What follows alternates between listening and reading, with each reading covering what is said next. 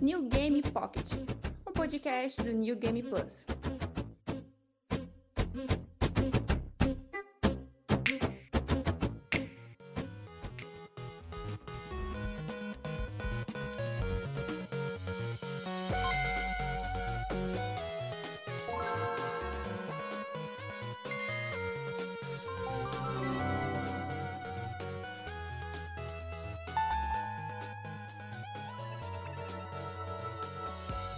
Fala galera do NGP, aqui é Caio Vicentini com mais um New Game Pocket, podcast oficial do New Game Plus. Estamos com um episódio especial sobre portáteis. Nós vamos falar de nossos portáteis favoritos, vamos falar dos nossos jogos favoritos desses portáteis, enfim, todo o nosso contato que nós tivemos com esses videogames que a gente poderia levar na nossa mão no banheiro, no trabalho, no dentista, enfim. Para conversar sobre isso, eu tenho o meu colega de crime de sempre, o Diogo Fernandes. Olá pessoal, tudo bom? E nós temos o retorno de, de um dos nossos membros antigos assim do NGP, que é o Léo, só para falar de portáteis. A gente falou de portáteis, ele pipocou lá no grupo para falar de portáteis. Olá pessoal, tudo bem? Voltei. Pretendo voltar pro site também, faz tempo que eu não escrevo. Boa. Mas também temos um convidado muito especial, porque não dá para falar de portáteis sem mencionar toda aquela biblioteca da Nintendo, do Game Boy, do DS e tudo mais. Então, deem boas-vindas pro Ângelo, do meu Nintendo e do podcast. E aí, pessoal, tudo jóia? É muito bom estar aqui, estou muito feliz com o convite, valeu, Caio. E vambora, vamos falar dos portáteis que a Nintendo ela é boa nisso. Com certeza. E na verdade, então, vou começar com você, Ângelo. Eu queria saber é, qual que era, como é que foi esse seu primeiro contato com portáteis, assim? Porque tem, às vezes é uma, tem uma diferenciação, né? Tem a galera que diferencia o meu primeiro console de mesa e o meu primeiro portátil. Então, qual que foi o seu, seu primeiro contato? Olha, o meu primeiro portátil, ele teve uma história bem legal, porque foi na época do GameCube, né? Meu primeiro portátil foi um Game Boy Advance. E, e eu não tinha, naquele momento, eu não tinha interesse nenhum em ter um portátil, porque eu tava no meu primeiro emprego, né? Recebendo meu primeiro salário, e eu já era difícil pagar o Cube, porque a história da Nintendo com jogos caros e consoles caros no Brasil não é de hoje, né? Então eu já pagava caro nos jogos para ter o jogo original e tudo mais. Tinha que comprar memory card, controle extra e todos os acessórios que um console precisa ter. E eu simplesmente não olhava para portáteis, assim, sabe? Nem com olhos de desejo, assim, tipo, ah, um dia eu queria ter um. Não, eu tava feliz jogando meu, meu GameCube e tudo mais. E eu entrei num concurso cultural da Nintendo World pra ganhar um Game Boy Advance. Eu falei, ah, vou lá, né? Vou, mandei. É, acho que era carta na época, não lembro direito. Se tinha, era e-mail, agora eu não tô lembrando. Mas você tinha que mandar umas frases e eles iam escolher as melhores frases e iam ganhar. O, as, os dois melhores ganhavam o Game Boy Advance. E eu ganhei. Caramba, eu fiquei tipo. Caraca. É, eu não sou sortudo para ganhar sorteio, mas como era concurso cultural, eu sou pelo menos criativo, né? Então eu consegui ganhar esse Game Boy Advance. Eu fiquei em segundo lugar, o primeiro lugar ganhou um Game Boy Advance SP e eu ganhei um modelo comum, que era aquele modelo que não tem luz e tudo mais. Ah, era o Advance normal, que era Isso, aquele... o meu era o modelo comum, aquele compridinho. E aí Uhum. o primeiro lugar ficou com SP, eu fiquei em segundo lugar, né? E aí, só que ele veio sem jogo, né? Veio só o console. Eu falei, então tá, vamos ver o que que, que, que ele faz, né? Fui atrás de um joguinho e o meu primeiro jogo foi a versão do Super Mario Bros 3 no Game Boy Advance, que é, no caso é Super Mario Advance 4, Super Mario Bros 3. E aí eu gostei de jogar, sabe, no portátil. Eu falei, que divertido, cara, que gostoso, sabe, jogar esse jogo assim naquele portátilzinho. Não que eu nunca tivesse jogado nada em portátil, né? Já tive brick game, né? Aqueles minigames que a gente tinha na infância Saudoso. e tudo mais. Melhor, né? 9.999 jogos. Era tudo Tetris. E aquele de É carrinho. tudo variações de Tetris, né? É, 9.999 variações de Tetris. E aí foi, foi isso. Essa foi a minha entrada no mundo dos portáteis. E aí foi um caminho sem volta, porque eu fiquei fascinado. E quando o DS foi especulado, eu já tava de olho, comprei. Quando o 3DS começou a aparecer, eu já tava fissurado, fascinado. E hoje eu sou um apaixonado por portáteis. Eu sempre falo que o meu Nintendo Switch ele não é híbrido, ele é um portátil. Porque eu fico 99% do tempo com ele enfiado na cara, jogando no, no portátil. Dificilmente eu ponho ele na TV.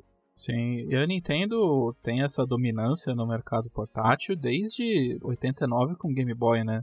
Isso. O, Desde um pouco antes, né? Quando ela criou o Game Watch já, já era uma coisa legal, né? Que o Game Watch tem aquela tela fixa, né? Com aquelas imagens fixas na tela, mexe uma coisinha ou outra.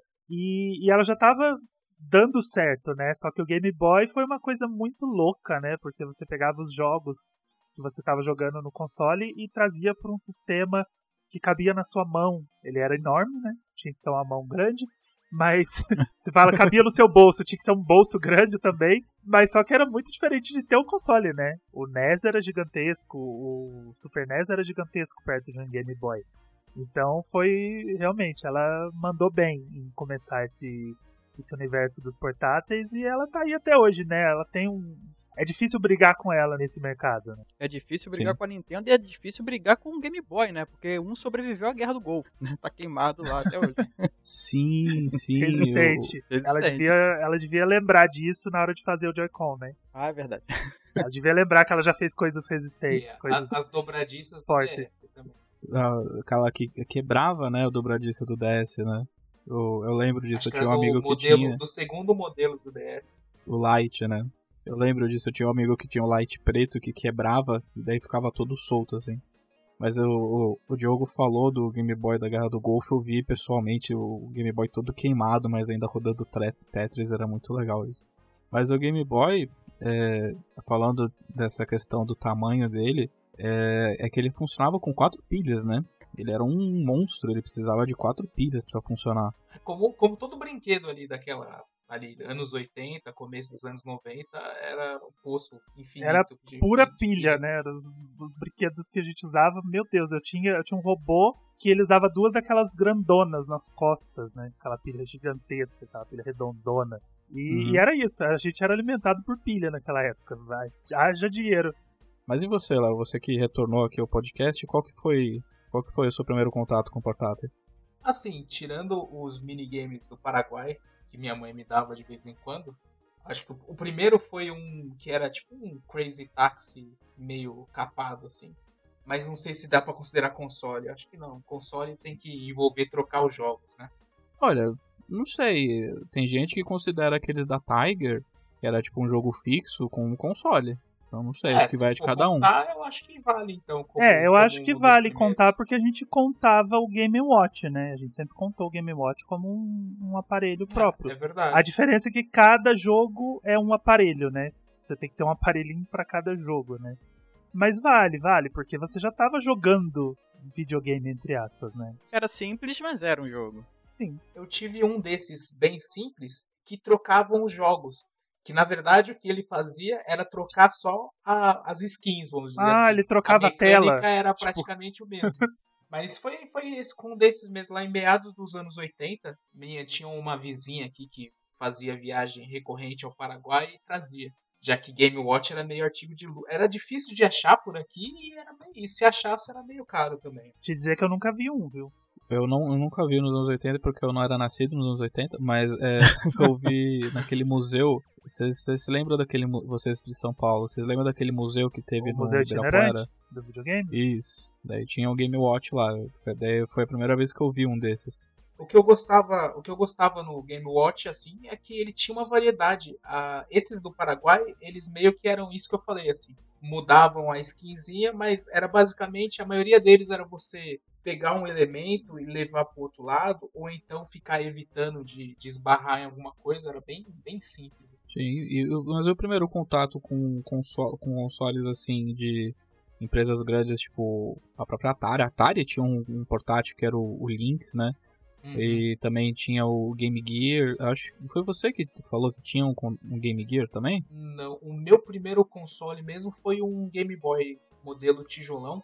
Só que eu desconfio que ele não era um dos primeiros modelos, porque ele tinha a tela meio laranja, ele não tinha aquela tela verde que normalmente a gente vê.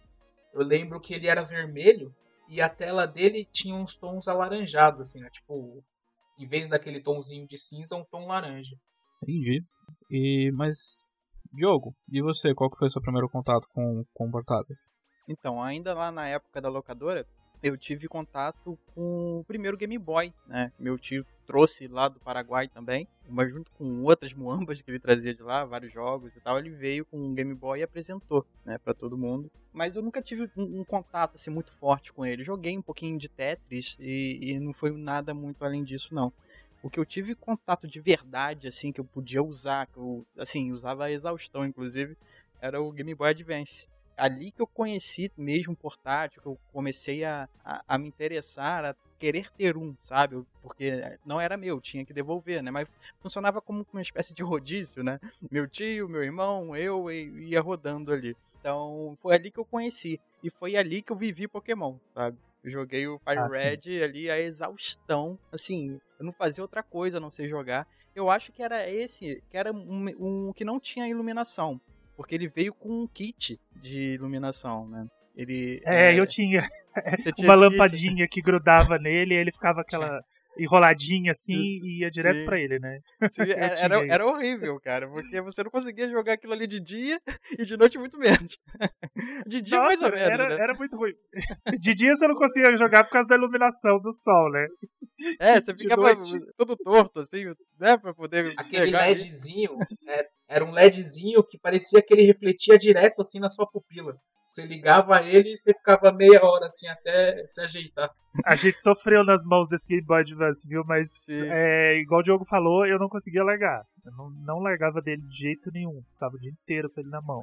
Se não me engano, ele também precisava de pilha nesse kit. Não era, não era só o Game Boy, o kit também não, não, ele plugava no, na, numa entradinha que tem em cima dele, onde plugava o cabo Link. É que tinha alguns modelos. Tinham tinha uns modelos que tinham uma, uma lente de aumento em cima, que a luz era lateral. Aí esses tinham uma pilha separada. Ah, é. Aí então, tem um que, que é uma esse. telinha, né? Que você coloca em cima da tela e ela tem a luzinha lateral, né? Uhum. Eu lembro desses o dois meu era casos. tipo uma, um abajurzinho mesmo. Era uma luzinha com é uma tipo, molinha. É tipo um, uma hastezinha, né? Que ficava em cima mesmo Isso. da tela. Eu acho que eu tive Isso, exatamente. Desse, e também tive desse da telinha, que ficava sobre a tela principal. E ela tinha luz também. Eu lembro que tinha uma pilha que usava.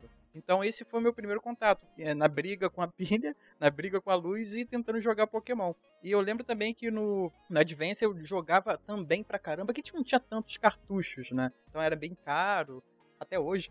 E, mas o que eu tinha lá era um, um The King of Fighters que tinha pra, pra Advance, que eu lembro que eu jogava e ele era até bonito, né? A não ser que minha memória esteja dando uma, uma traída agora, eu lembro que ele era bem bonito no, no Game Boy Advance. Inclusive, muito jogo era muito bonito lá, porque o meu segundo jogo favorito, né, que eu acho que eu não consigo meio que escolher entre ele e Pokémon, Pokémon foi porque eu joguei muito.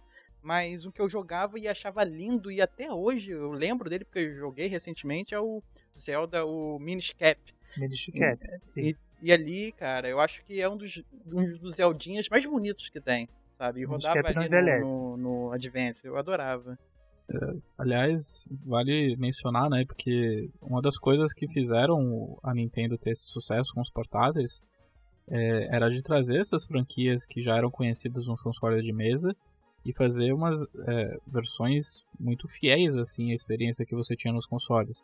É, o primeiro Game Boy teve, teve versões de Mario, teve o Link's Awakening, né, que teve um remake ano passado, que aliás é, é muito bom, né? Eu joguei o, Link, o Link's Awakening. O que é interessante da Nintendo é que, por causa da, das limitações do, do console, ela tinha que fazer algumas alterações no, nos jogos, que acaba, o que acabava gerando uma versão um pouco diferente, assim, até com elementos mais interessantes que depois, posteriormente, foi para as versões de console de mesa. Né? Sim. E vocês mencionaram coisas como Game Boy, Game Boy Advance. Eu, eu sei que é praticamente uma conhecimento assim, senso comum assim que todo mundo conhece, mas o Game Boy teve várias entre o Game Boy e o Game Boy Advance, teve pelo menos três revisões, né? Isso é uma coisa que a Nintendo faz até hoje. Que a gente tem o Nintendo Switch, agora a gente tem o Nintendo Switch Lite, a gente tem uma versão é, um upgrade da bateria do Nintendo Switch normal. É, e daí a gente teve, por exemplo, o Game Boy que eu tive, que não foi o, o, o tijolão, que foi o Pocket. Que ele funcionava que nem um Game Boy normal, só que daí ele usava acho que duas pilhas só, não precisava de quatro, e ele era bem menos parrudo, assim, ele não parecia um tijolo que você segurava na mão. Daí teve, por exemplo, o Game Boy Light, E daí ele só lançou no Japão, eu não sei se vocês já viram assim em algum lugar pessoalmente. Ele lançou quase que em paralelo que ao Game Boy Color, que daí esse também foi muito popular aqui no Brasil, pelo menos na minha bolha assim, eu via muita gente, eu via muita gente com o Game Boy Color jogando Pokémon, o, o Crystal e tudo mais. E vocês tiveram contato com essas, com essas atualizações do, dos Game Boys e tudo mais? O Ângelo disse que entrou em, é, o primeiro dele foi o Advance. Você chegou a, a, ter o SP e aquele micro também, né? Que saiu o último antes de sair o DS. Sim, de, logo depois, um pouco depois de, de ganhar o Advance, é, de tanto sofrer com não conseguir jogar por causa de luz e ficar brigando, eu fui atrás de comprar um SP, então eu troquei o, o, meu aparelho, comprei um SP, o SP é lindo, nossa, eu sou apaixonado pelo Game Boy Advance SP, pelo design dele e tudo mais. E depois eu fui atrás de versões anteriores. Então hoje eu tenho um Game Boy Color, é roxo, e mas das outras versões eu não cheguei a ter, Light, Pocket e tudo mais. Mas sim, eu troquei meu, meu Game Boy Advance por um SP, mas eu nunca tive o um micro. O micro sempre foi um sonho de consumo meu, porque ele é, ele é muito bonitinho, ele é muito pequenininho. E todo mundo que joga fala que a qualidade dos jogos fica muito melhor exatamente pela tela ser menor. Então ele processa o jogo muito mais comprimido e os jogos ficam muito mais bonitos na tela do micro. Sem contar que ele é bizarro de lindo, né? Porque ele é, ele é do, quase do tamanho do cartucho, né? Porque é, quando você põe o cartucho atrás dele, o cartucho desaparece, ele, ele usa todo o tamanho do, do aparelho para caber o cartucho e ele literalmente cabe na palma da sua mão. E hoje em dia ele tá meio proibitivo. É, parece que é um dos itens mais caros, assim, relacionados a Game Boy atualmente. Sim, sim. É dificílimo de achar. Eu, eu lembro de, um, de uma propaganda que daí eles estavam divulgando o SP com aquela. com aquele emblemazinho tribal, né? Ah, e daí, é. tinha, e daí era propaganda, era o Mario com uma tatuagem tribal no braço. Meu Deus. Era muito legal isso. E umas edições é, aleatórias, né? Tipo, era um, um Game Boy que tinha uma tatuagem tribal. Então tá bom. Sim. Pô, isso pra Nintendo é muito ousadia. Sim, eles estavam sendo super radicais no A Nintendo toda tradicional se rebelou e fez uma tatuagem. Chiclete. É.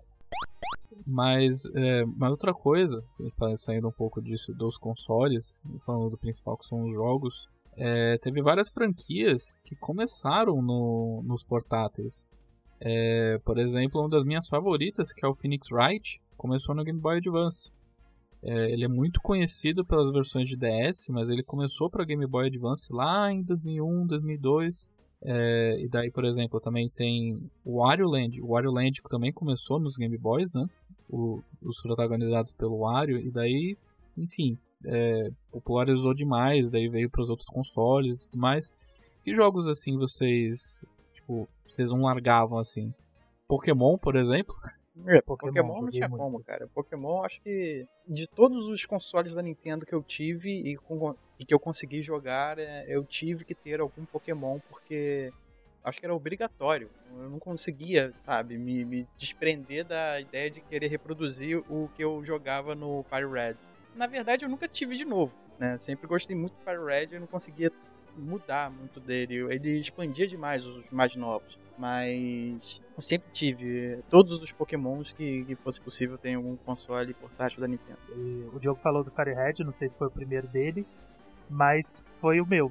Eu comecei com o Pokémon com Firehead, então eu meio que comecei do primeiro jogo, só que não era o primeiro, né? já comecei do remake. E foi uma experiência inacreditável, assim. O Firehead é. Todos os jogos do Game Boy Advance eles são muito bonitos, né? Eles levam o aparelho ao extremo. Eles trabalharam muito bem no Game Boy Advance, eles usaram bastante a engenharia do console, souberam como trabalhar.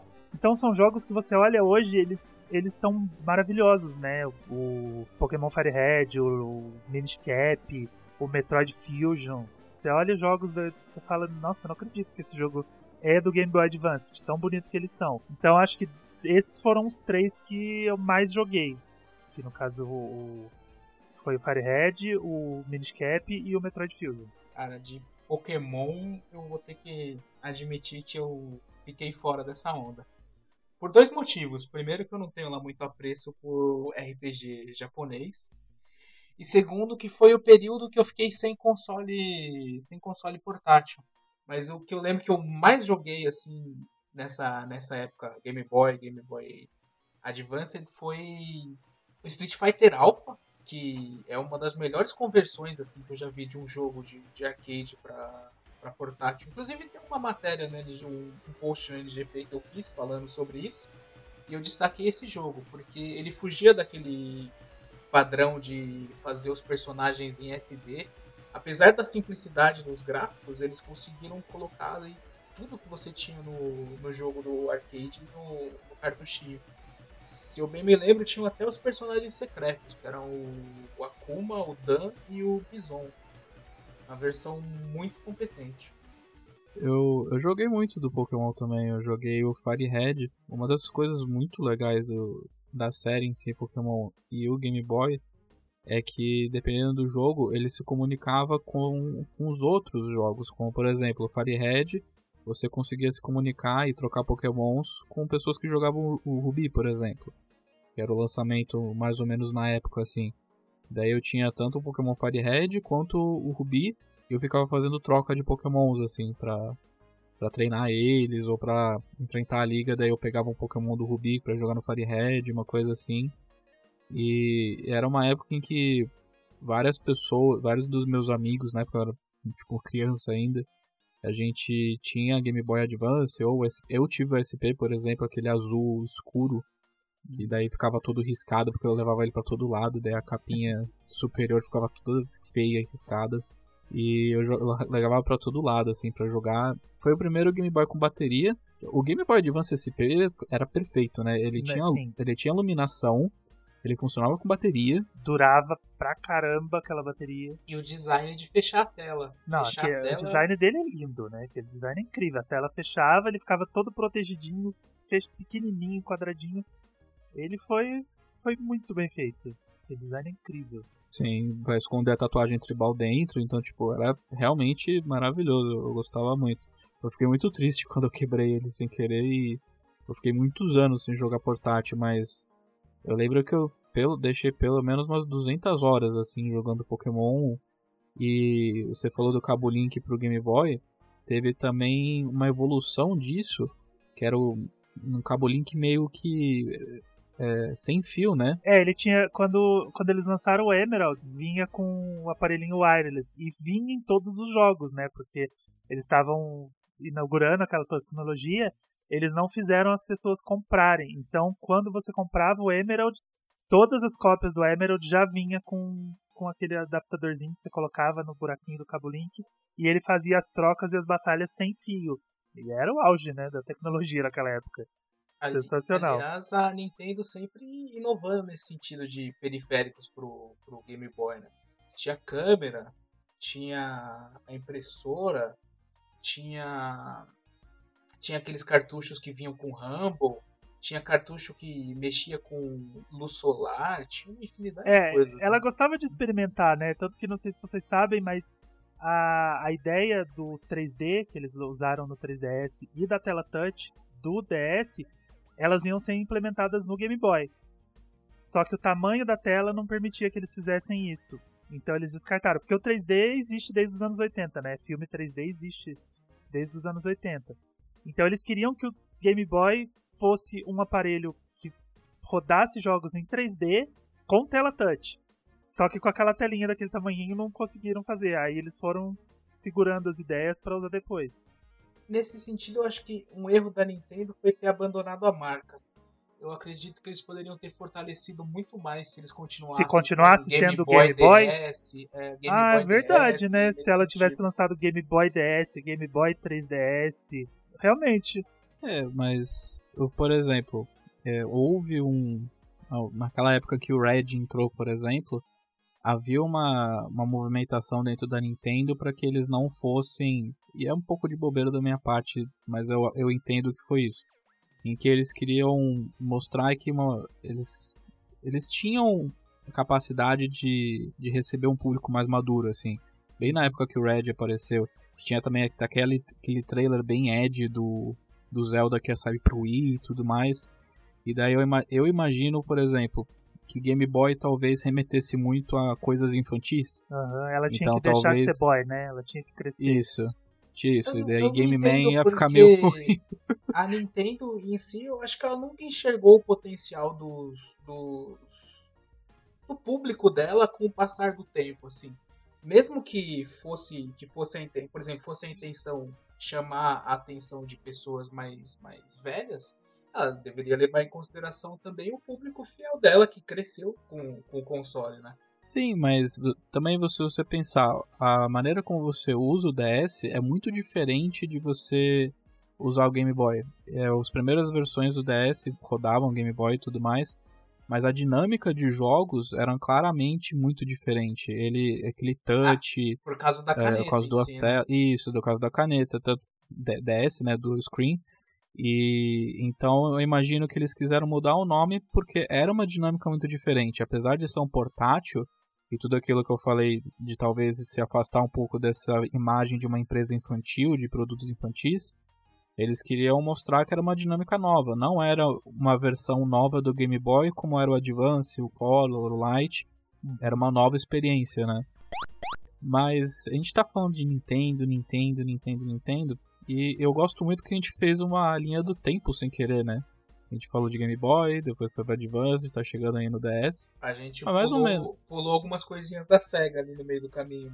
Sim, mas é, é que eu imaginava que. Acho que ninguém aqui teve o contato com o Game Gear, por exemplo. Mas o Não, Game. Gear, na época do lançamento, ele era mais poderoso que o Game Boy.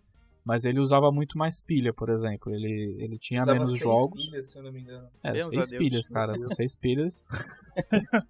Ele era, se eu não me engano, ele era superior ao Master System. Eu, eu não, não lembrava dele ser superior ao Master System, mas ele era tipo anos luz, ele era anos luz superior ao Game Boy, por exemplo, em questão de mas também ele era outro trambolho gigante. Ele era basicamente um Mega Drive que você rodava na sua mão. Né? Ele era um gamepad, né? Do, do, Sim. do Wii U. Falou, você falou do Game Gear, também tinha o, o, o Nomad, que O ele literalmente Nomad rodava Mega Drive. de consumo. Você rodar um Mega Drive em qualquer lugar. Ele parecia uma câmera fotográfica, né? O formato de uma câmera fotográfica, ele rodava Mega Drive. E já vinha com seis botões, né? E essa foi, infelizmente, a curta duração dos, dos portáteis da SEGA, né? E daí acabou assim, você achava que a Nintendo ia ficar pra sempre como a única dos portáteis. Mas eis que em 2004 a Sony lança o PSP, né? A melhor, a melhor coisa que a Sony já fez depois do PlayStation. Caralho. Não, porque assim, assim na, minha, na minha concepção, eu gostava muito de portáteis, mas a ideia de jogar jogos mais fiéis ao console de mesa de forma portátil sempre me agradou muito. Tipo, tanto que a maioria dos jogos que eu tinha para portáteis eram os que se aproximavam mais assim de das versões originais dele. Sim. Ah, que na verdade a proposta do tanto do PSP como do Vita eram de você era de você emular de maneira o mais semelhante possível a experiência que você tinha no console de mesa. O PSP ele tentava chegar perto de uma experiência do PlayStation 2 e o Vita tentava chegar perto de uma experiência do PlayStation 3, assim, intermediário. Vamos falar do PSP, né? Ele não funcionava com cartucho, ele funcionava com um CDzinho que era um MD proprietário. É uma coisa que a Sony adorava, né? Tipo, vamos fazer sempre Porra, um cara, proprietário assim. hoje. Sim. Nossa, eu tenho horror daqueles memory cards da Sony que eram É. caríssimos. É isso que eu ia falar. Além de inventar o raio do MD, eles inventaram o raio do memory stick lá proprietário Isso. deles. Nossa, era muito caro, era o dobro do preço de um micro SD, de um SD comum. E, e além disso, o barulho que fazia, eu jogava no MD o, o God of War, meu, parecia que o PSP ia decolar na sua mão. Sim, ele, Ele di- fazia um você ouvia o disco girando, né? Acho que foi uma tentativa de fazer o Discman dos games, né? É, exatamente. Eu usava de Discman o PSP, eu colocava as músicas no PSP, eu, eu era o que, 2010, 2009, ainda, ainda não tinha um, smart, um smartphone. E daí eu colocava as músicas no PSP, ele tinha um player de música muito bom, aliás, eu usava ele pra escutar música. É, um player de mídia geral. Ele era um né? player de muito bom. mídia. Dava pra rodar filme, essas coisas. Eu assistia Digimon na, no PSP. Eu, colo- eu tinha um, um cartãozinho de memória que eu ganhei. Colocava só Digimon nele pra assistir no, no caminho do, da escola. Com o PSP eu já fiz uma loucura. É, eu comprei um PSP Go. Assim, não acho tão louco assim. Se você pensar no design dele. Não, mais, exatamente pelo design, ele é porque ele foda. fechava, né? E ele era menorzinho, então ele abria, fechava. Então ele era, ele era mais fácil de carregar e tudo mais. Mas eu troquei logo logo, porque a- alguns jogos não tinham pra vender em mídia digital. E aí você não podia jogar. Por exemplo, eu queria jogar Kingdom Hearts. E não existia Kingdom Hearts pro PSP Go. Só existia Kingdom Hearts físico. E aí eu troquei o meu PSP Go por um PSP comum, e aí eu fui atrás do Kingdom Hearts. Mas era legal, assim, era, era bonitinho o, o design do PSP Go, mas eu gostava mais do tradicional. Depois que eu troquei pelo, pro- pelo tradicional, eu, eu me senti bem melhor, assim, eu me encontrei ali. E eu era fascinado por ele. Eu acho que o PSP tem um dos melhores jogos da série do God of War, que é o Chains of Olympus. Eu gosto demais Sim. desse jogo. Pra mim ele é um dos melhores da série, se não for o melhor, na minha opinião. E ele tinha jogos incríveis. Nossa, me diverti muito com o PSP. A biblioteca toda do PlayStation 1, né? Sim, é uma coisa que vale muito ressaltar que ele saiu na época que o PlayStation 2 ainda ainda tava tudo vapor, mas ele já funcionava de uma maneira que ele compartilhava o ecossistema do PlayStation 3, em que, por exemplo, se você comprasse um jogo de PlayStation 1, eu, eu, eu zerei Metal Gear, por exemplo, já zerei no PSP. É, se você comprasse um jogo no PlayStation 3 e você acessasse a loja do PSP, você poderia jogar esses jogos de PlayStation 1. É muito legal Sim. isso. é- É, só que a Sony, a Sony não permitiu isso durante um po- depois foi por um curto tempo. Que eu lembro de ter comprado o Blood Omen, Legacy of Kain, hum, pra jogar justamente no, no, no não sei se era no Vita ou no PSP. E aí eu comprei ele no PlayStation 3. Só que aí chegou na hora de transferir pro, pro tanto pro Vita quanto pro PSP, não tava funcionando mais esse lance de você poder comprar em um e jogar no outro. Sim, mas se não me engano isso foi no Vita porque eu, eu fui uma das 15 pessoas aqui no Brasil que comprou um Vita. É eu nóis. também. E- Tamo junto. Você tá, tá, tá aqui todo mundo em todo mundo Olha aí, só Brasil. Tá, aqui é o encontro dos, dos donos de PS Vita. Sim. Mas o PSP, ele, ele, ele também fez o que a Nintendo fez no Game Boy, de trazer essas franquias que a gente já conhecia. O God of War, é, tinha muito, muito burburinho de que teria um Resident Evil pra PSP. Nossa, aquele Resident Evil Portable Sim. tinha, te- tinha teaser, cara. Não foi brincadeira. A Capcom fez um teaser e a gente ficou esperando e não, Nunca saiu. já ficou lá, perdido. Aliás, esse foi um problema recorrente nos portáteis da Sony, né? Esse meio que um abandono, assim.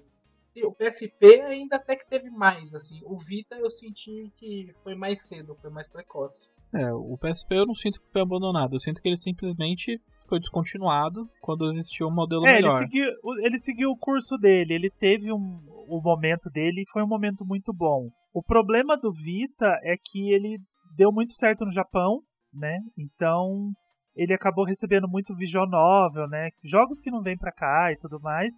E a própria Sony meio que deixou de mão assim, deixou ele acontecer mais no Japão, recebendo muito jogo é, japonês, coisa que não vem pra cá mesmo, essas, essas visual novel mais tradicional e tudo mais. E ela deixou, falou, ah, então beleza, deixa, deixa rolar aí, a gente tá mandando bem com o PS4, o PS4 tá vendendo pra caramba, e deixa ele, deixa ele morrer, né, entre aspas, deixa... Morrer não, porque no Japão ele é muito popular, mas ele não teve apoio da própria empresa para as outras regiões, para outros jogos, para receber umas, umas séries legais que podia fazer bom uso dos recursos do aparelho, por exemplo, o Loco Roco foi lançado no PSP. Você apertava o L e o R pro cenário mexer. Se ele fosse um jogo do Vita, posteriormente, fosse lançado no Vita, você podia girar o console para poder jogar. Ia ser muito mais divertido. Só que ela decidiu lançar o Loco Roco no PS4, porque era o console que estava vendendo na época. A Nintendo também fez a mesma estratégia quando ela lançou o Zelda Spirit Tracks e o Phantom Hourglass no Wii U, ao invés de lançar no 3DS. Porque ela queria ver se o Wii U dava um boost, né? Falava, ah, gente, olha o meu, olha o meu brinquedinho aqui, ninguém quer brincar com ele. Continuou não querendo. Mas. O mercado, o mercado de portátil no Japão é uma coisa completamente à parte, né? Se você Sim. pegar o número de, de consoles portáteis que eles tiveram, que às vezes não é nem do nosso conhecimento, é muito grande. Então as chances de, de funcionar melhor lá, eu acho que é muito maior, assim. Eu acho que eles têm uma aceitação bem maior. Eu, por exemplo, comprei um Vita para jogar o Tales of Hearts e meio que foi só isso. Se eu joguei uns dois, três jogos, foi muito. Eu, é, eu também comprei o Vita, é porque eu coleciono jogos e daí eu compro os consoles para tipo, saber que eu sempre vou ter uma biblioteca, pro menor que seja, para jogar ele. Hum. E daí eu comprei o Vita para jogar o Uncharted, o Golden Compass e também os Metal Gears que o físico, assim, eles, eles relançaram Metal Gear 2 e 3 num pacotinho pro Vita. E, e não dá nem para falar que a Sony não tentou no início, porque que é, no início a Sony lançava jogos pro PlayStation 3 e até pro 4, se não me engano, em que tinha crossplay. Sim. E você, por exemplo, você comprava. O primeiro exemplo que vem na minha cabeça é o Sly Cooper, o novo da, aquele novo que a Sucker Punch fez. Você comprava ou a versão do Vita ou a versão do PlayStation 3, se não me engano, e você ganhava outra versão. Então era, um incentivo. Crossbuy, né? Crossbuy. Era o crossbuy. Crossbuy e crossplay, era bem legal. Era bem legal, porque você podia jogar com os jogadores de Vita, mas você também poderia, se você comprasse o do Vita, você ganhava automaticamente a versão do console de mesa. Mas a gente avançou assim pro Vita, mas eu preciso só citar é que o tanto o PSP como o DS, de novo, Ângelo, me corrija se eu estiver errado, é que começou a jogatina online, né?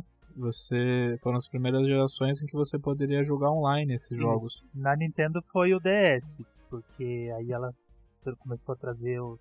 Foi o primeiro Pokémon que a gente teve online, né? Que foi o Diamond e o Pearl, meus, minha geração favorita, do coração. Tô esperando o remake até hoje, ninguém me fez. E, e ela, ela fazia uns recursos assim mega aleatórios, por exemplo, o Spirit. Não, Phantom Hourglass, o Zelda Phantom Hourglass, ele tem um minigame online que é de caçar. Não é Hoop, é, um, é uns, uma, umas mini Triforces que existem no Force World Adventures. Então você tem um minigame que você tem que caçar essas mini Triforces. E aí você se conecta com um amigo e quem pegar mais no cenário durante um tempo limite é, ganha. Beleza, ela fez um minigame online. O legal disso é que quando você entrava numa partida, ele abria um chat de voz que não era opcional nem nada. Ele simplesmente conectava os dois jogadores e você conseguia ouvir o, o, outro jogador, sabe? Coisa que a Nintendo não faz hoje, ela não faz chat de voz nativo.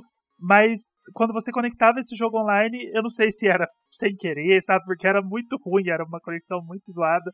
Mas você conseguia. Eu jogava com um amigo meu que morava no Rio e a gente ficava conversando pelo DS. Que a gente ligava as partidas para jogar e a gente ficava conversando. Então foi sim, a primeira geração online da Nintendo foi no DS.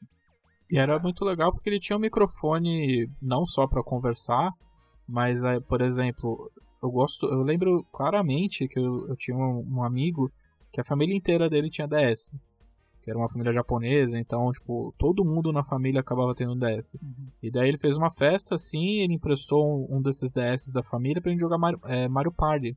E o DS tinha uma coisa muito legal em que só, é, dependendo do jogo, só uma pessoa é, precisava ter o jogo, né? Sim, e daí sim. se você quisesse fazer o uma download play que que a gente jogou muito Mario Kart assim. Eu tinha uns amigos que a gente se reunia todo domingo para jogar DS lá na Paulista.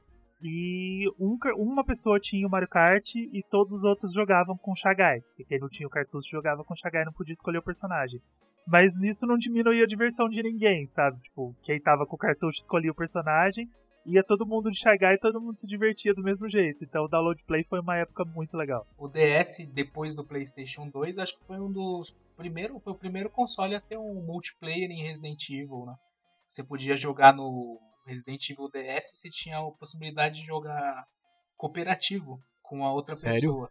Só que tinha uma curiosidade que o outro personagem, ele não aparecia na sua tela. Aparecia uma espécie de um distintivo, assim, que indicava a posição do personagem. Era bem estranho. Tava começando, né? O pessoal aprendendo a fazer e fazia umas coisinhas meio estranhas. Tinha, falando em multiplayer, mais uma vez, Ângelo, se eu estiver enganado, o, Met- o Metroid Prime que saiu pro DS tinha multiplayer, não tinha? O Hunters tinha, tinha sim. Ele é O- muito bom, o, cara. O DS ganhou dois Primes muito legais, que é o Prime Hunters e o Prime Pinball, que era um jogo muito divertido. Eu tenho o meu até hoje e ele utilizava, ele tinha, ele vinha com um cartucho de Game Boy Advance que era Rumble. ele fazia o DS tremer. Era muito legal. Então, à medida que você ia jogando, mexendo lá na, na bolinha do pinball. Os flippers? É, você ia mexendo nos flippers e ele tremia. Dava uma tremidinha bobinha, assim, levinha, mas era muito legal. Mas ele só tremia se você tivesse o, o cartuchinho especial que vinha com o Metroid Prime Pinball. Esse cartuchinho você encaixava na entrada do Game Boy ou era Isso, na entrada do na entrada Ah, do na Game entrada Boy. Você encaixava o cartucho na, do DS mesmo, colocava o joguinho do Metroid, e aí você colocava um cartucho que era um Rumble, um Rumble Pack, que era no formato de um cartucho de Game Boy Advance. Você colocava embaixo e aí ele funcionava. Só que aí quando você atualiza o seu DS, quando eu troquei pro DSi, ele parou de. não tinha mais propósito, né? Não tinha como Uhum. usar. Sim, eu- você tava falando de, de aparatos assim no DS. Teve um Guitar Hero Guitar que Hero, eu tinha joguei muito o Guitar Hero do DS. Sim, que você ganhava uma palhetinha, se encaixava e, e o DS virava meio que a- o braço da guitarra, né? É, você, você encaixava no. uma palheta que vinha pra encaixar no, no coisa do Game Boy Advance. Aí ele tinha quatro botõezinhos, você segurava o DS com uma mão só.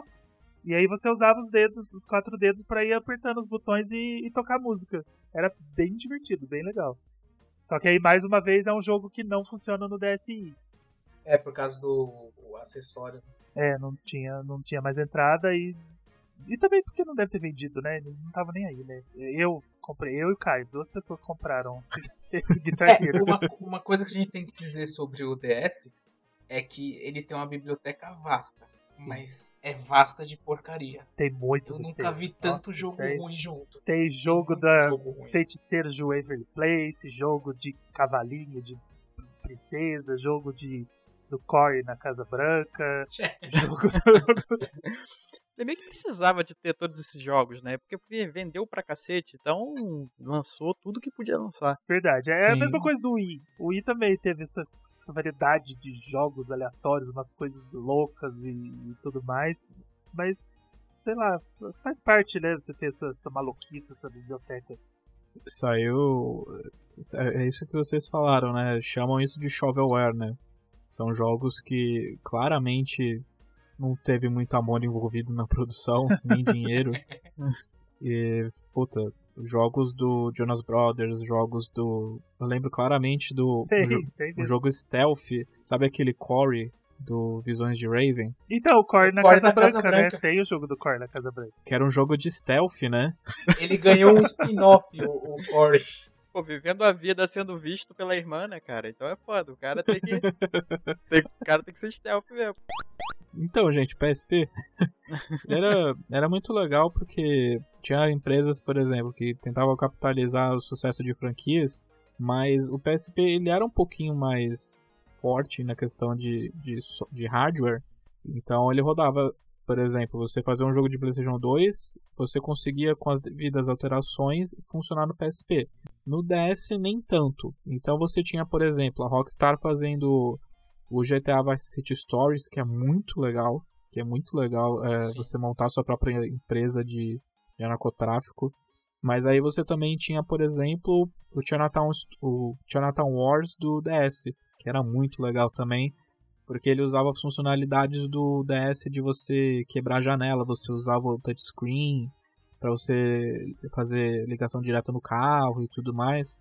Então era muito legal essa dualidade, porque eles eram concorrentes, mas enquanto o PSP funcionava como um pseudo, é um irmão mais novo do PS2, o DS tinha funcionalidades mais únicas, né, que fazia com que você tive- tivesse uma experiência diferente. É, é, a gente já falou al- algumas vezes disso lá no pote, que o que aconteceu no DS, que foi a mesma coisa que aconteceu no Wii, foi essa necessidade de se criar, que as empresas third tinham de criar algum material, porque estava vendendo muito, né? Foi um boom, estourou, e eles precisavam fazer alguma coisa. Então você é, abre mão de ter jogos bonitos, de ter jogos é, de ponta e tudo mais, e usa o que o console faz para você, que é tela touch, duas telas, microfone que você pode assoprar para fazer alguma interação, para criar alguma coisa única.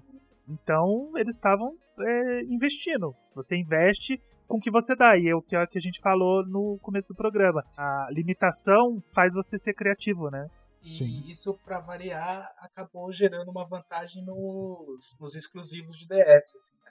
Sim. Você sempre tinha alguma, alguma, alguma jogabilidade diferente, alguma coisa exclusiva. Mas mesmo assim, ainda saíram algumas coisas exclusivas do PSP que, que eu acho bem interessante. Assim. Eu lembro de um jogo que, se não me engano, foi publicado pela Konami, chamava Coda de Arms. Que ele tinha uma, era um FPS com uma proposta de você estar tá dentro de uma realidade virtual e essa realidade virtual ser invadida e contaminada por vírus. Aí o jogo foi tão bem aceito assim que eu lembro que eles cogitaram até uma versão para PlayStation 3. Que se você procurar no Google, você acha o trailer dessa versão para PlayStation 3, mas que nunca saiu. E teve uma série Sim. de outros joguinhos assim que saíram pro PSP que seriam promissores assim, mas acho que as pessoas não não se animaram muito a levar adiante. Não, por exemplo, a série Siphon Filter voltou no PSP. Ele, ele teve um jogo muito ruim pro PlayStation 2, que, que era Omega Strain, alguma coisa assim. Mas aí eles lançaram um monte de jogos menores de Siphon Filter pro PSP, que fizeram tanto sucesso que foram portados pro PS2. Você, os GTAs foram lançados pro PlayStation 2, os Siphon Filter foram lançados pro PlayStation 2, se não me engano, até os Ratchet Clank, que a Insomniac fez, eles lançaram depois pro PlayStation 2. É, eu acredito que é por causa da, da base instalada, né? Base de usuários. Mas vamos seguir então pro 3DS, pro Vita, que a gente até falou já um pouquinho.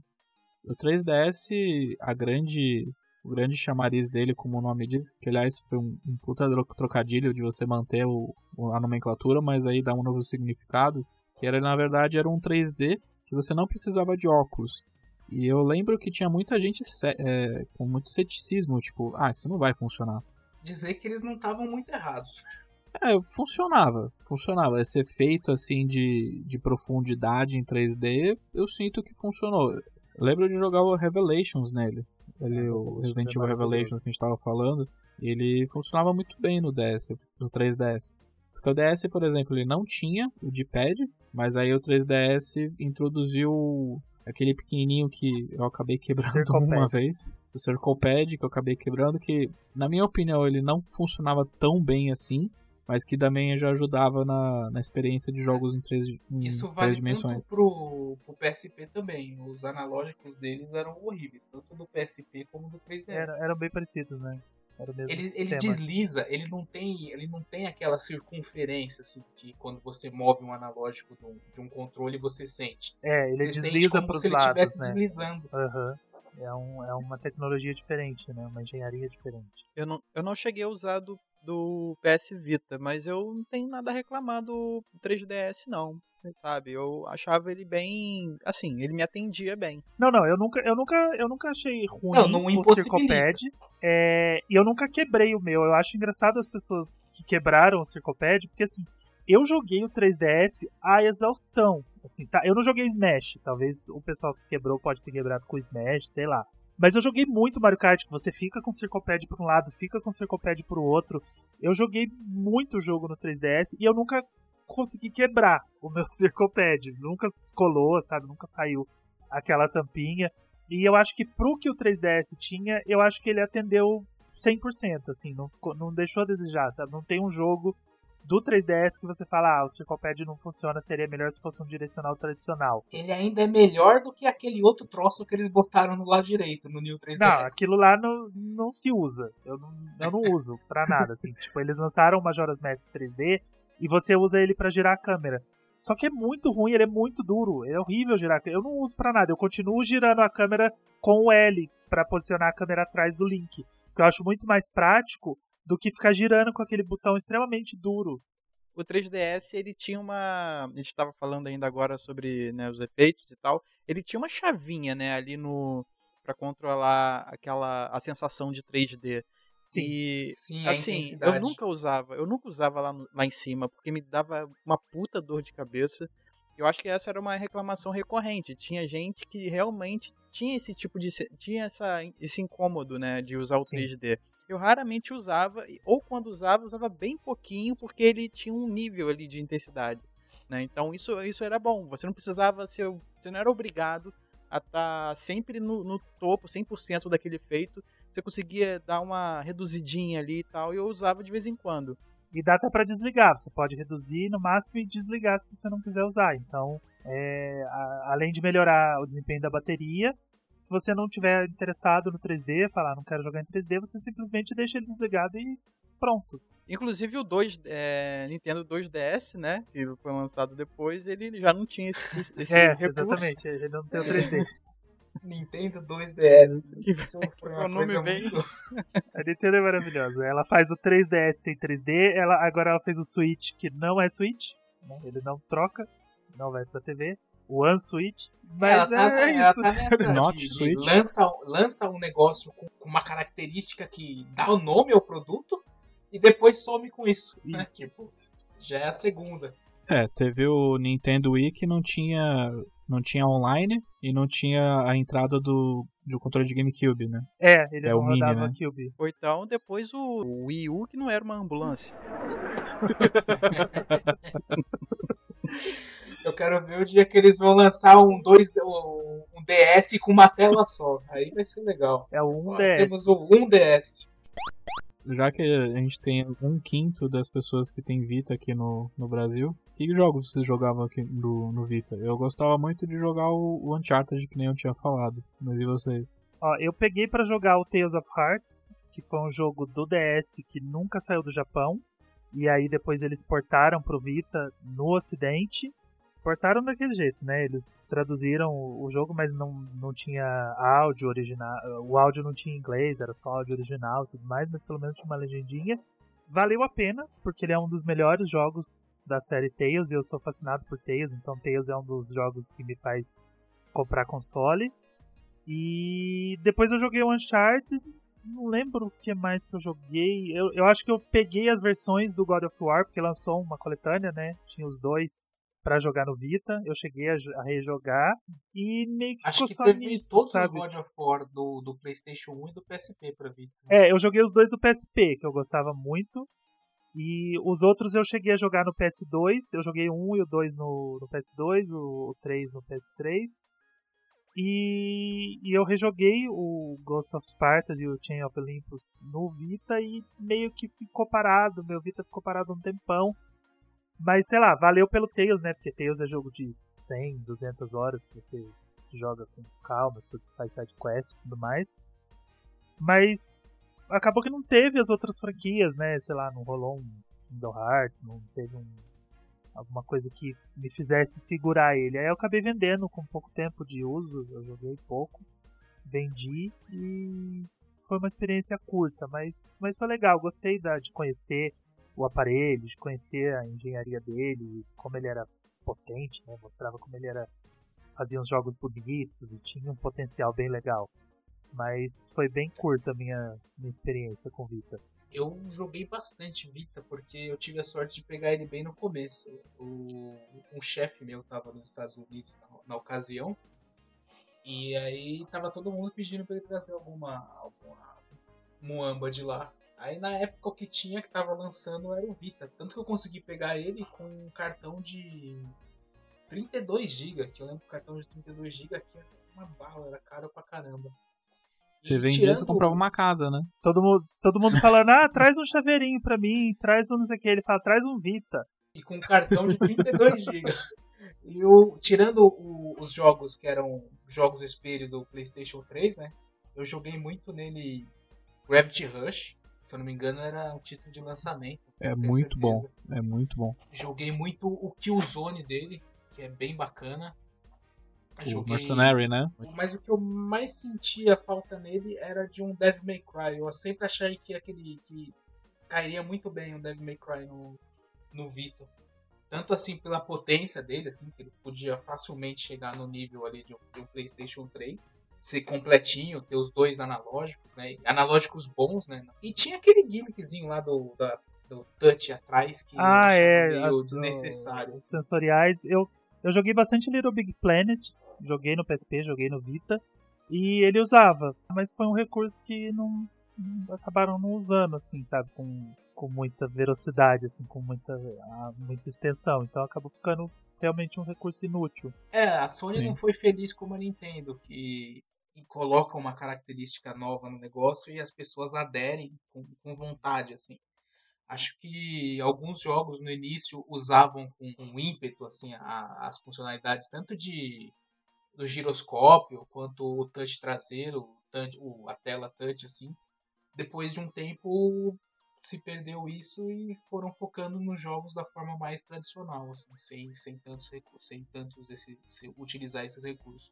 Sim, complicava muito. A questão do. Eu acho que uma das coisas que matou o Vita, além da própria Sony, é o, é o memory card, o memory stick, cara.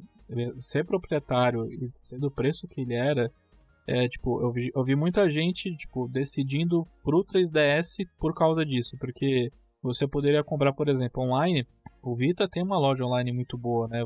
na época você ainda tinha os jogos de PlayStation 1, você tinha a biblioteca do PlayStation 2 também para jogar, alguns jogos específicos, e daí, tipo, caiu por terra por causa desse negócio do memory card, do memory stick. É, é muito triste o que aconteceu com o Vita. E só um último adendo sobre a, o Vita. Eu gosto muito da capinha dos jogos físicos dele, que é tão pequenininho, todo fofinho. Sim, a caixinha dos jogos são lindas. Tirando que não vem nada ali dentro, que sempre me deixou puto. Vem o, vem o, vem o cartão só. só. Não precisava nem ter uma caixa daquele tamanho. É, não vem com manual. Aliás, esse é um problema do, dos jogos hoje em dia. Né? Você abre é aquela coisa. Tem... É. Pelo menos no, no Switch eles estão trabalhando bastante em artes internas, que são muito bonitas. Nem todo mundo, né, Ubisoft? Mas. É... Mas aí pelo menos você tem um agradinho, né? Você abre aquela caixa, você tem uma arte interna muito bonita e você se sente um pouco mais abraçado. Saudade da época dos manuais. Mas descansa em paz, Vitor. Vai fazer falta. Nem tanto, não sei. É, é.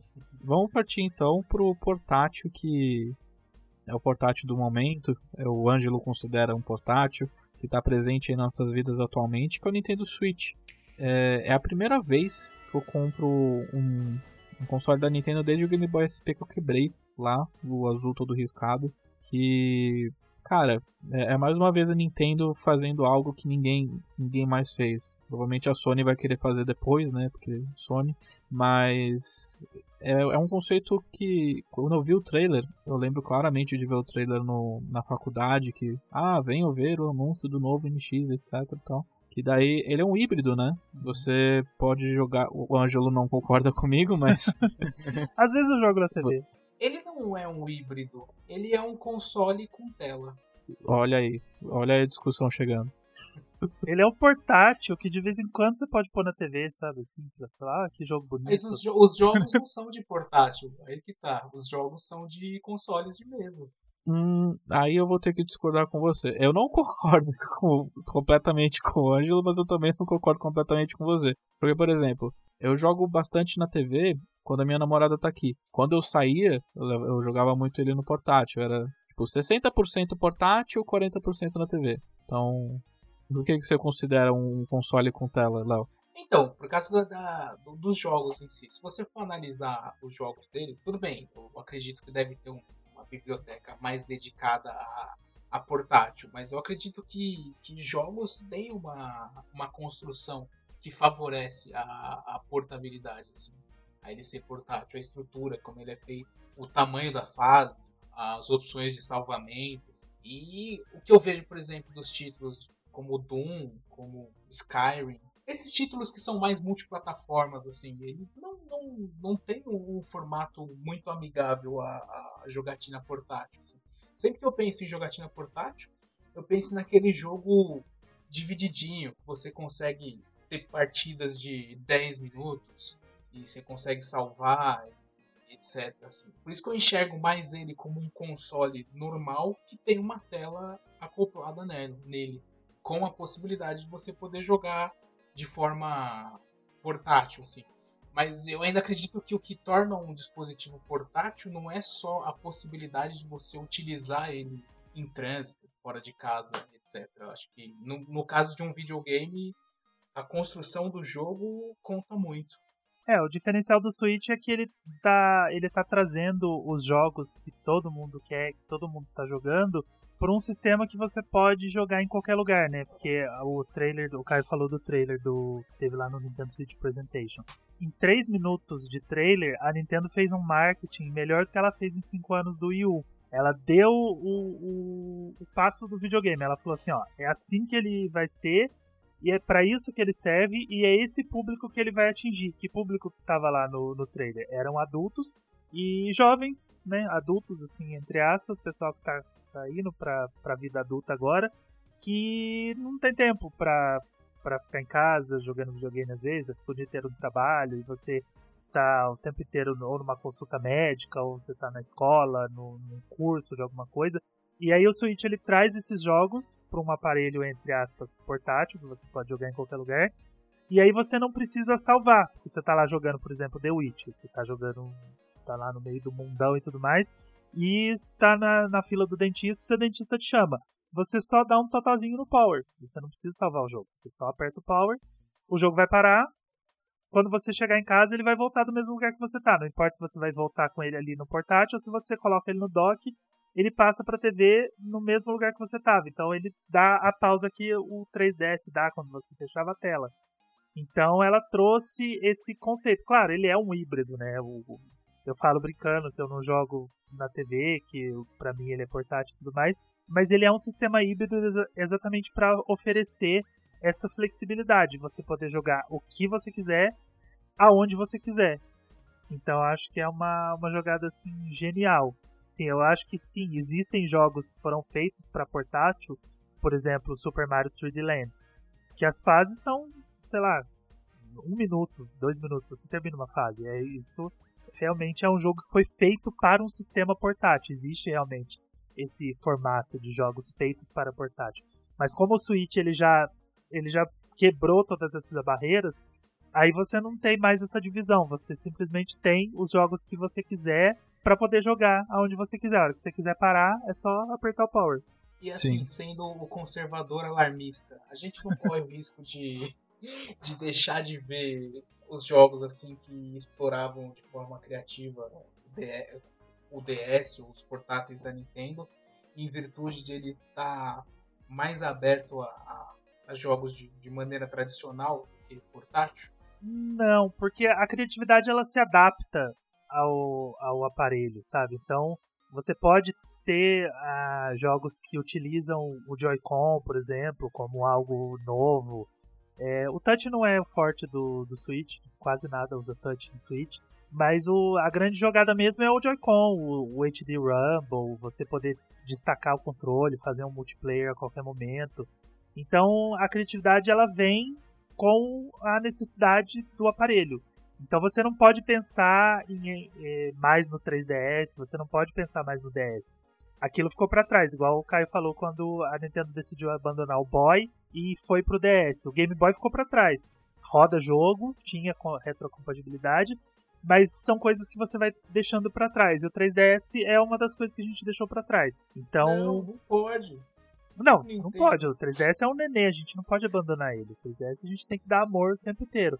Mas ele já teve, né, o momento dele. Ele durou quase 10 anos, ele foi bateu 8 anos aí. Mas o que, o que vem agora pela frente com o Switch é as, as desenvolvedoras vão usar o que ele tem de melhor para criar esses jogos. Elas vão criar jogos grandes, elas vão criar jogos pequenos, elas vão criar jogos rapidinhos que você pode jogar numa numa tacada só, com, com partidinhas pequenas.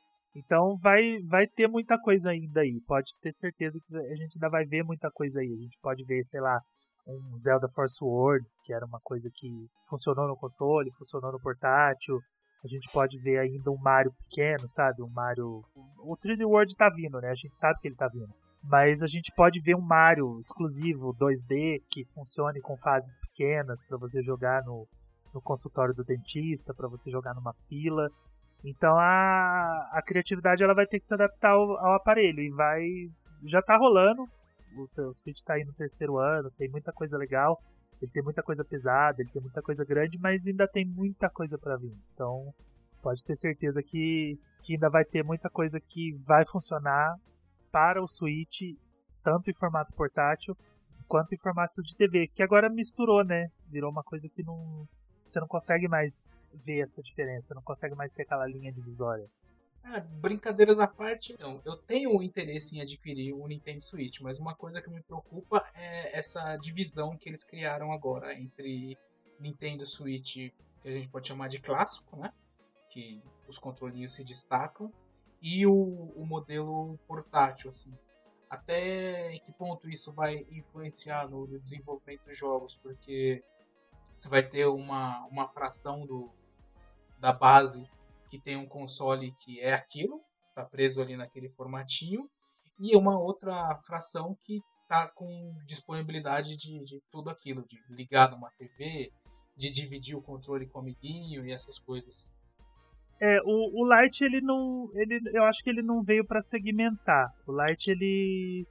Ele veio para para ter uma, um recurso mais barato, né, entre aspas, mais amigável, exatamente para um público mais mais novo, assim, que é, vamos dizer, menos cuidadoso com as coisas, e aí você não perde o Joy-Con, você não, não, não tem essa separação do Switch, ele, ele, é, ele parece ser bem mais firme, bem mais resistente e tudo mais. Mas tudo que o Switch faz, ele consegue fazer no portátil. Então não vai rolar essa segregação agora com o Lite. Tirando uma coisa ou outra que não era do Switch, eu já falei bastante sobre isso, que no caso do Breath of the Wild, por exemplo, ele tem aqueles challenges dos shrines, que são alguns challenges que você tem que mexer um orb e você tem que mexer mesmo com o sensor de movimento. Você não tem opção de controle naquele momento. Aquilo foi feito pro gamepad, porque o Breath of the Wild é um jogo do Wii U. Aquilo foi feito pensando no gamepad, porque o gamepad você está olhando na TV, então você consegue girar o gamepad, não importa se você vai virar ele de cabeça para baixo, se você vai virar ele totalmente ao contrário, você continua vendo o que você está vendo na TV.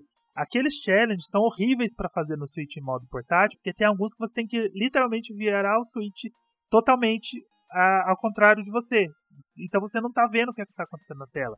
Quando chega naqueles challenges, eu destaco o Joy-Con e ou eu jogo na telinha mesmo do Switch ou eu coloco na TV para poder completar. No Switch Lite vai ser um inferno fazer aquilo, mas aí a gente está falando de um jogo que não foi feito para o Switch. Todos os jogos que foram feitos para o Switch, eles têm uma, uma engenharia que vai funcionar 100% no portátil. Então, esse, essa segregação não deve rolar agora. O que deve acontecer mais para frente, não tão para frente, deve ser agora em 2021, 2022, é a Nintendo lançar um Switch Pro, por exemplo. Aí sim a gente já pode tentar pensar numa separação, porque o Pro ele vai ter um processamento melhor, ele vai ter provavelmente cartuchos maiores, com custo menor e tudo mais. E aí a gente pode ver um exclusivo ou outro, igual rolou no New 3DS.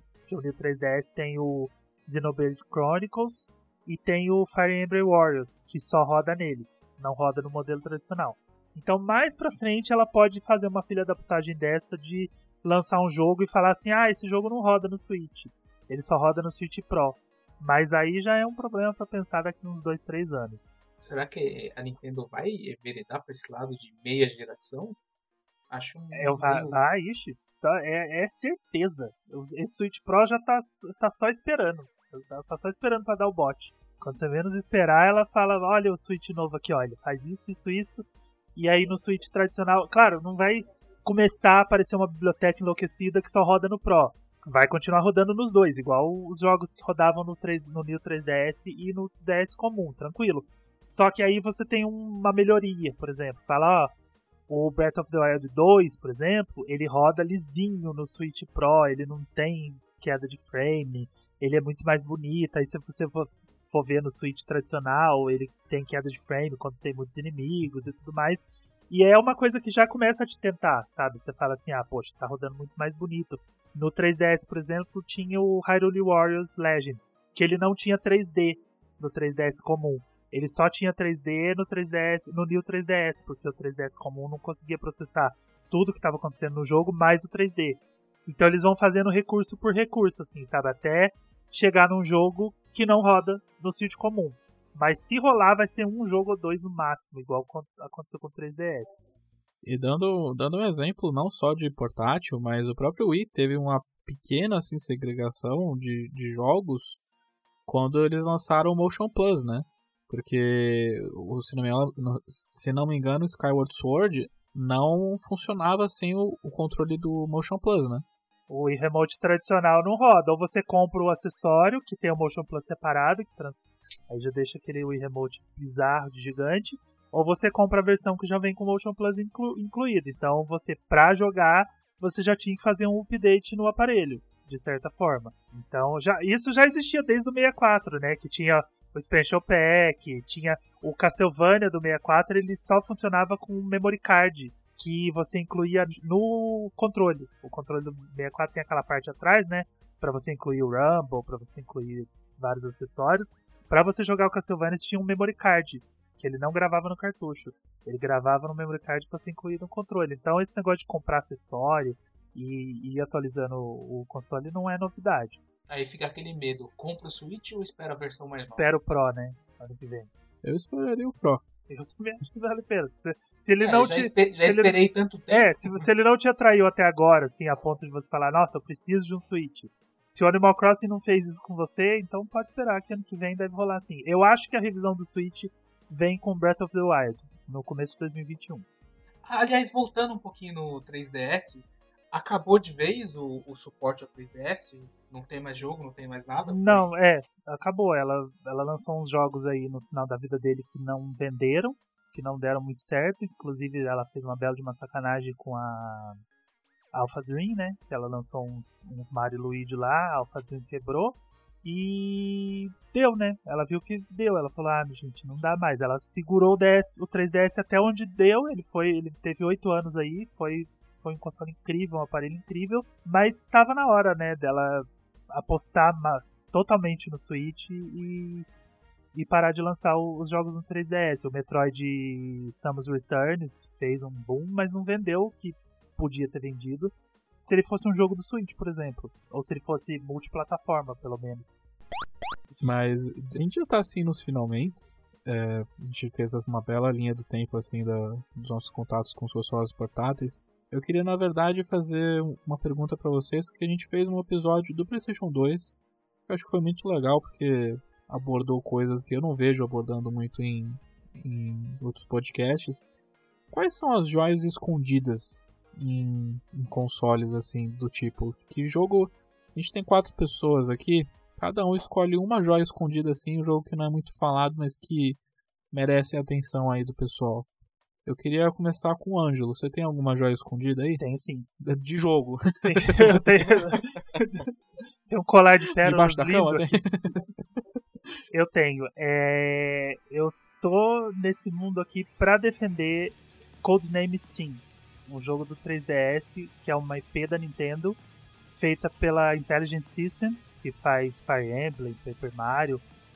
É, é um jogo incrível, é um jogo lindo, que tem uma, uma batalha tática é, muito legal, muito dinâmica, muito inteligente, mas um jogo que a Nintendo anunciou junto com Splatoon, então o jogo já meio que já foi eclipsado ali na hora, e ela não deu muita confiança, ela não deu, ela não fez marketing, ela não, não divulgou e o jogo simplesmente flopou. Ninguém, muita gente não sabe que ele existe, muita gente nunca ouviu falar do jogo. E hoje você acha, se você procurar no Mercado Livre colocar lá Codename Steam, você acha a versão física do jogo lacrado por 20 reais, 25 reais. Eu paguei 25 na minha, lá na Santa Figênia, lacrado. E, e, ele é um jogo muito divertido. Ele é um jogo muito gostoso. Assim como tudo que a Intelligent Systems faz, é, é muito bem feito, muito bem cuidado. Tem a cara da Nintendo. Então, é um jogo que eu tô aqui para recomendar. Se você tiver um 3DS, procura Codename Steam, você vai achar ele super barato e é um jogo que você vai se divertir muito, mesmo que você não goste de batalha tática. Eu não gostava de batalha tática e eu joguei ele pra, pra me habituar com o sistema e, e foi o jogo que, que fez eu gostar, assim, que fez eu me apaixonar por batalha tática. Ele é muito legal.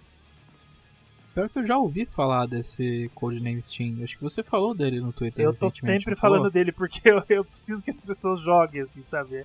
É, é um jogo muito legal. A divulgação que a Nintendo não fez do jogo eu tô fazendo muito bom. É, eu vou. Acho que eu vou atrás dele porque.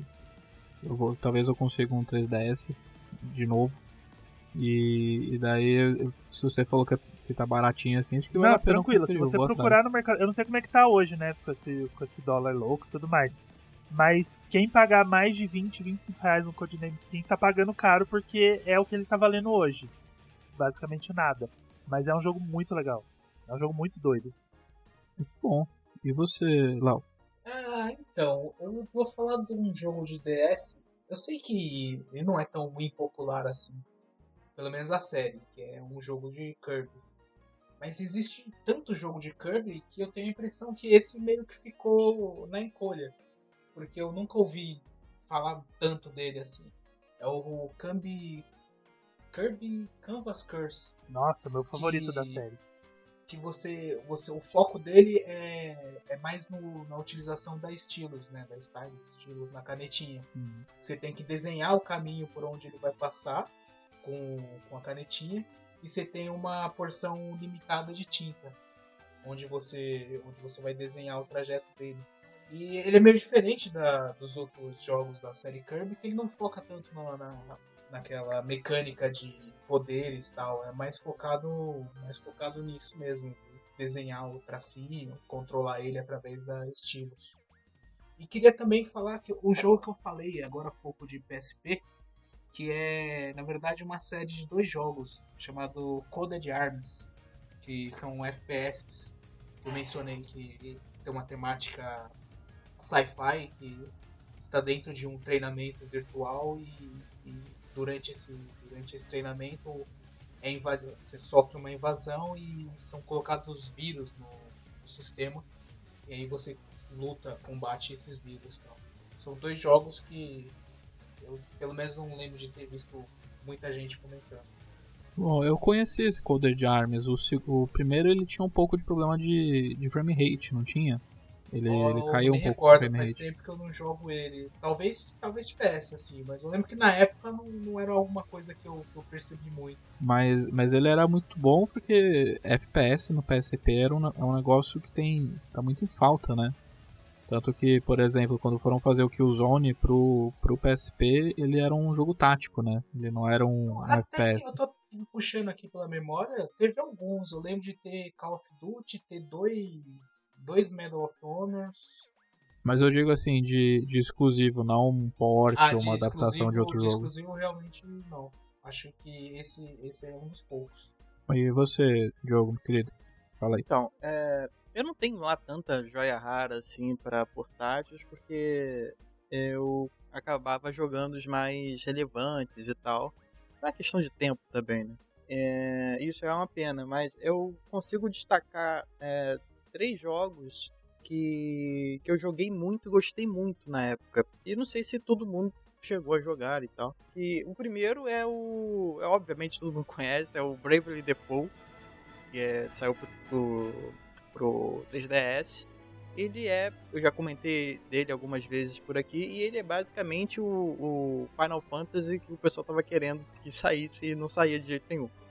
É, ele é um jogo que tudo nele é muito bonito e muito bem trabalhado, sabe? Ele é todo. É o RPG de turnos que todo mundo queria, então todo mundo tava meio carente na época, e, e ele saiu né? Fora que tem uma história muito interessante, tá? E um plot twist muito, muito, muito bacana. É, O segundo, ele é também, todo mundo já conhece, mas é, eu lembro que quando eu soube que ele tava no PSP de uma maneira muito muito bem feita, né? E muito, muito, muito agradável de se jogar, é, é, o, é o jogo do Valkyrie Profile para PSP, né? É, que ele assim, como ele é um, um RPG também de turnos, né? Mas ele exige um time ali na o sistema de combate dele, né? se- é, exige um time ali na hora de apertar os botões. É, tanto o PSP grandão ali, aquele parrudo, quanto o Gol, eles são muito agradáveis de jogar, né? Então, e ele tá muito bonito na tela pequena. Então, ele já era bonito na tela grande no, no primeiro PlayStation, então ali no PSP ele parece que ficou ainda mais bonito, sabe? E o terceiro, ele é o Final Fantasy IV, né? Só que é um remake dele. Esse remake no, no, no, no DSzinho, ele é tão bonito porque ele foca ali na tela maior, né? Porque eu, na época eu tive o, o DS, o XL, né? E a tela de cima era um pouquinho maior do que a do Touch. Então ele ficava muito bem, muito destacado assim, o, a tela, enquanto embaixo ficava as estatísticas e os mapas. E, e isso era muito interessante na época. Eu, gost, eu, eu, gosto muito da história do 4. E ali ele ficou muito bonito. Eu nunca tinha jogado o remake. E quando eu coloquei ele ali no, no DS, é, eu joguei com, com como se fosse uma história totalmente nova, sabe? Não era mais aquele boneco pequenininho do, do 2D. Tanto que depois que eu joguei ele no DS, eu comprei no, no até no, no, no iPad para poder jogar um pouco mais, poder é, é para poder ter mais opções, né? Então, são esses três jogos: o Bravely Default no 3DS, o Final Fantasy IV no DS e o Valkyrie Profile no PSP três jogos meio mainstream, mas como, como joia raras para mim, sabe? Foram jogos muito queridos para mim na época, para jogar no, no portátil. Então são esses três. Se vocês quiserem ver o jogo falando do Bravely Default, a gente tem o podcast lá dos. Jogos da Década, fazendo merchan da gente mesmo. na, esse jogo, cara, foi o jogo do ano para mim, sabe? Eu, na verdade, quando eu comprei o 3DS, eu comprei com alguns joguinhos. Né? Eu fiz uma pequena. gastei uma pequena fortuna, porque Nintendo é Nintendo, né? Então, na, ali naquele, naquele bolo não veio o Bravely Default. Comprei só depois que eu fiz muita questão de comprar, porque eu não achava lugar nenhum. O cara me vendeu muito caro, mas eu fiz questão de comprar porque eu tava muito carente de um RPG legal. Uhum. Então, naquele ano ele foi o meu jogo do ano. E, e assim, eu acho que a reviravolta que o jogo tem né? A própria é, é, muito interessante, sabe? E eu acho que vale muito a pena. Quem tem um 3DS, existem uma penca de jogos assim que são meio que necessários, né? Eu acho que o Mario 3D Land ele é, é absolutamente necessário. É, a, e o Bravely Default é também um desses. Então fica, esses, fica essas três dicas aí de joias raras aí pra mim. Muito bom. A minha dica de joia raro é de uma franquia relativamente conhecida, mas que ele é lançado o jogo, todo mundo joga, mas aí ele meio que perde toda essa, essa aura que tem, daí ficam uns anos assim, é, sem ser muito citado, que é o Ace Combat. O Ace Combat teve um jogo pra PSP, que foi o Ace Combat X, Skies of Deception, que é muito legal porque ele funciona de maneira muito próxima do que você vê no PlayStation 2. Ele foi lançado lá em 2009 para o PSP e ele não deve nada para as versões de PS2. Ele, ele se passa no mesmo universo, que esse Combat tem um universo assim compartilhado de histórias, que os países sempre estão em guerra um com o outro.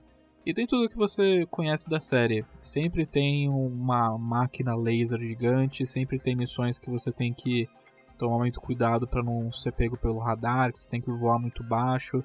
Sempre tem aquela, aquele, aquele clima de anime super dramático das coisas, mas ao mesmo tempo, ao mesmo tempo que o roteiro aborda traumas de guerra, conflitos bélicos e tudo mais. É uma, é uma coisa muito única da série. Então, assim, se você tiver um PSP, vá atrás desse Combat X, o Skies of Deception, que ele é um pouquinho curto em relação aos outros. Ele, eu acabei ele acho que em 3, 4 horas. Mas você encontra até mesmo original, assim, o CDzinho muito barato. Eu encontrei um lacrado ano passado desse jogo, é, que é muito bom. É, não deve nada aos melhores títulos desse Combat, que é o 5, o 0 e tudo mais. E, pô, é uma experiência portátil, então fica aí a recomendação. Eu não ia dormir tranquilo se eu não falasse Drill Dozer de Game Boy Advance. É um joguinho muito foda, muito bonitinho, fofinho, gostoso de jogar. Acho que se você tem um Game Boy Advance, talvez você corra o risco de conhecer já esse jogo. Mas se não conhece, cara, vale muito a pena. É meio difícil de conseguir porque ele tem um cartucho que vinha com Rumble. Não é tão, tão fácil, mas de repente até uma cópia alternativa vale a pena. Então fica aí as recomendações de, de joias escondidas para vocês. Gente, é isso. Foi legal mais uma linha do tempo aí, falando dos portáteis. É, são sempre consoles que aquecem o coração, principalmente o PSP, o Game Boy Advance SP. São consoles que eu tive muita diversão e eu agradeço muito todo mundo aqui da mesa que me acompanha nessa jornada. É... Ângelo, opa, eu. A gente deixa espaço aqui no final para você vender seu peixe, fazer seu jabá aí que o, que o pessoal do NGP deveria conhecer. Opa.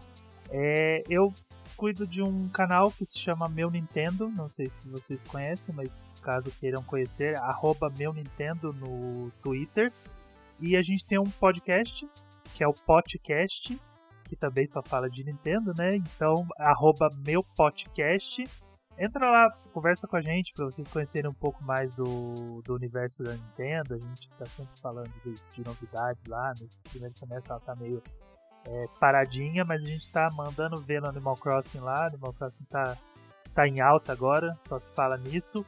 Então acompanha a gente lá. A gente tá no, em todas, qualquer rede social, YouTube, Twitch, barra meu Nintendo, vocês encontram a gente lá. Se, se vocês não encontrarem é porque a rede social não existe.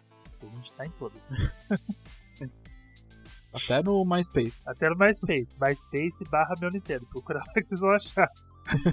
e é isso, a gente tá fazendo um trabalho legal lá. Passa lá pra conhecer, pra conversar com a gente, que a gente tá, tá aberto a discussões.